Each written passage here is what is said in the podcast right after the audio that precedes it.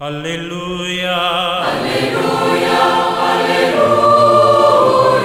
Hola, ¿qué tal queridos amigos? Sean bienvenidos a esta reflexión en este domingo, el 32 del tiempo durante el año.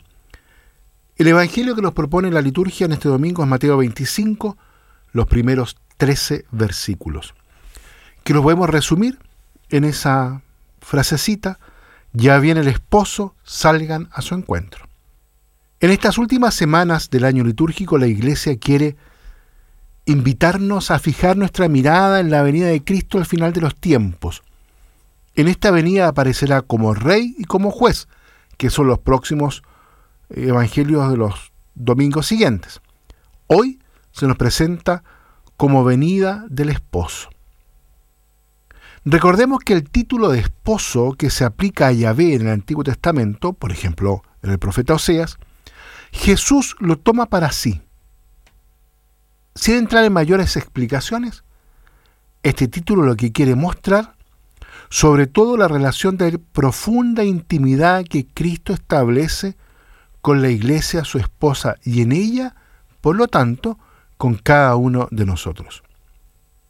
El cristiano, digamos primero cosas generales, el cristiano en esta parábola es el que está esperando a Cristo esposo con un gran deseo que brota del amor. Por tanto, es una espera amorosa y no es una espera de estar con los brazos cruzados. El que espera de verdad prepara la lámpara, sale al encuentro.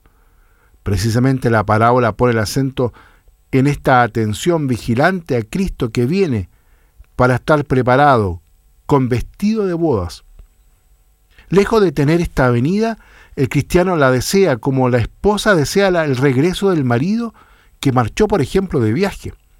El cristiano no se entristece por la muerte como los hombres sin esperanza.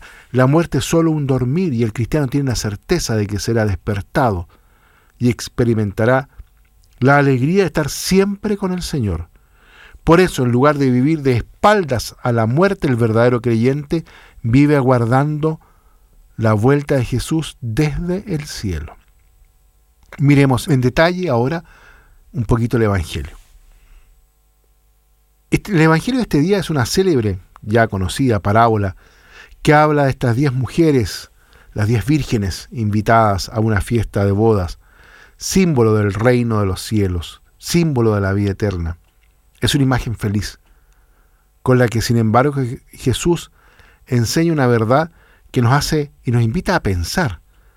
De hecho, aquellas diez mujeres, cinco entran en la fiesta, porque a la llegada del esposo tienen aceite para encender sus lámparas, mientras que las otras cinco se quedan afuera, necias.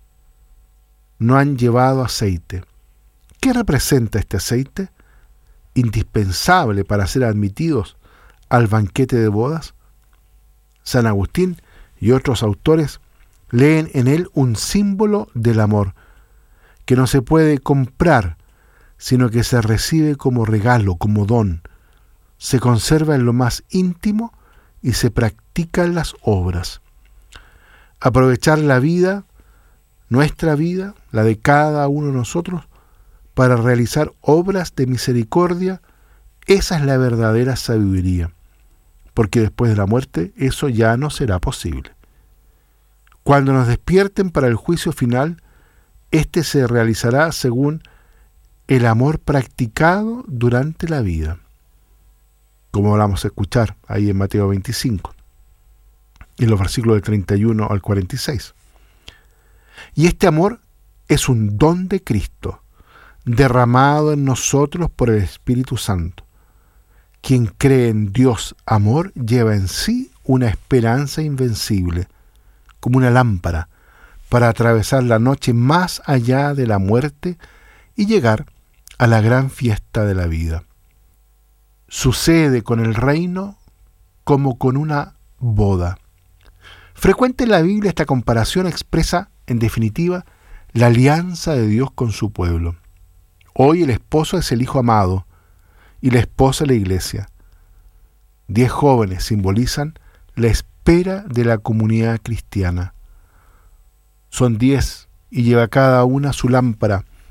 antorchas impregnadas de aceite para danzar en las bodas del esposo. El signo del aceite es particularmente sugerente.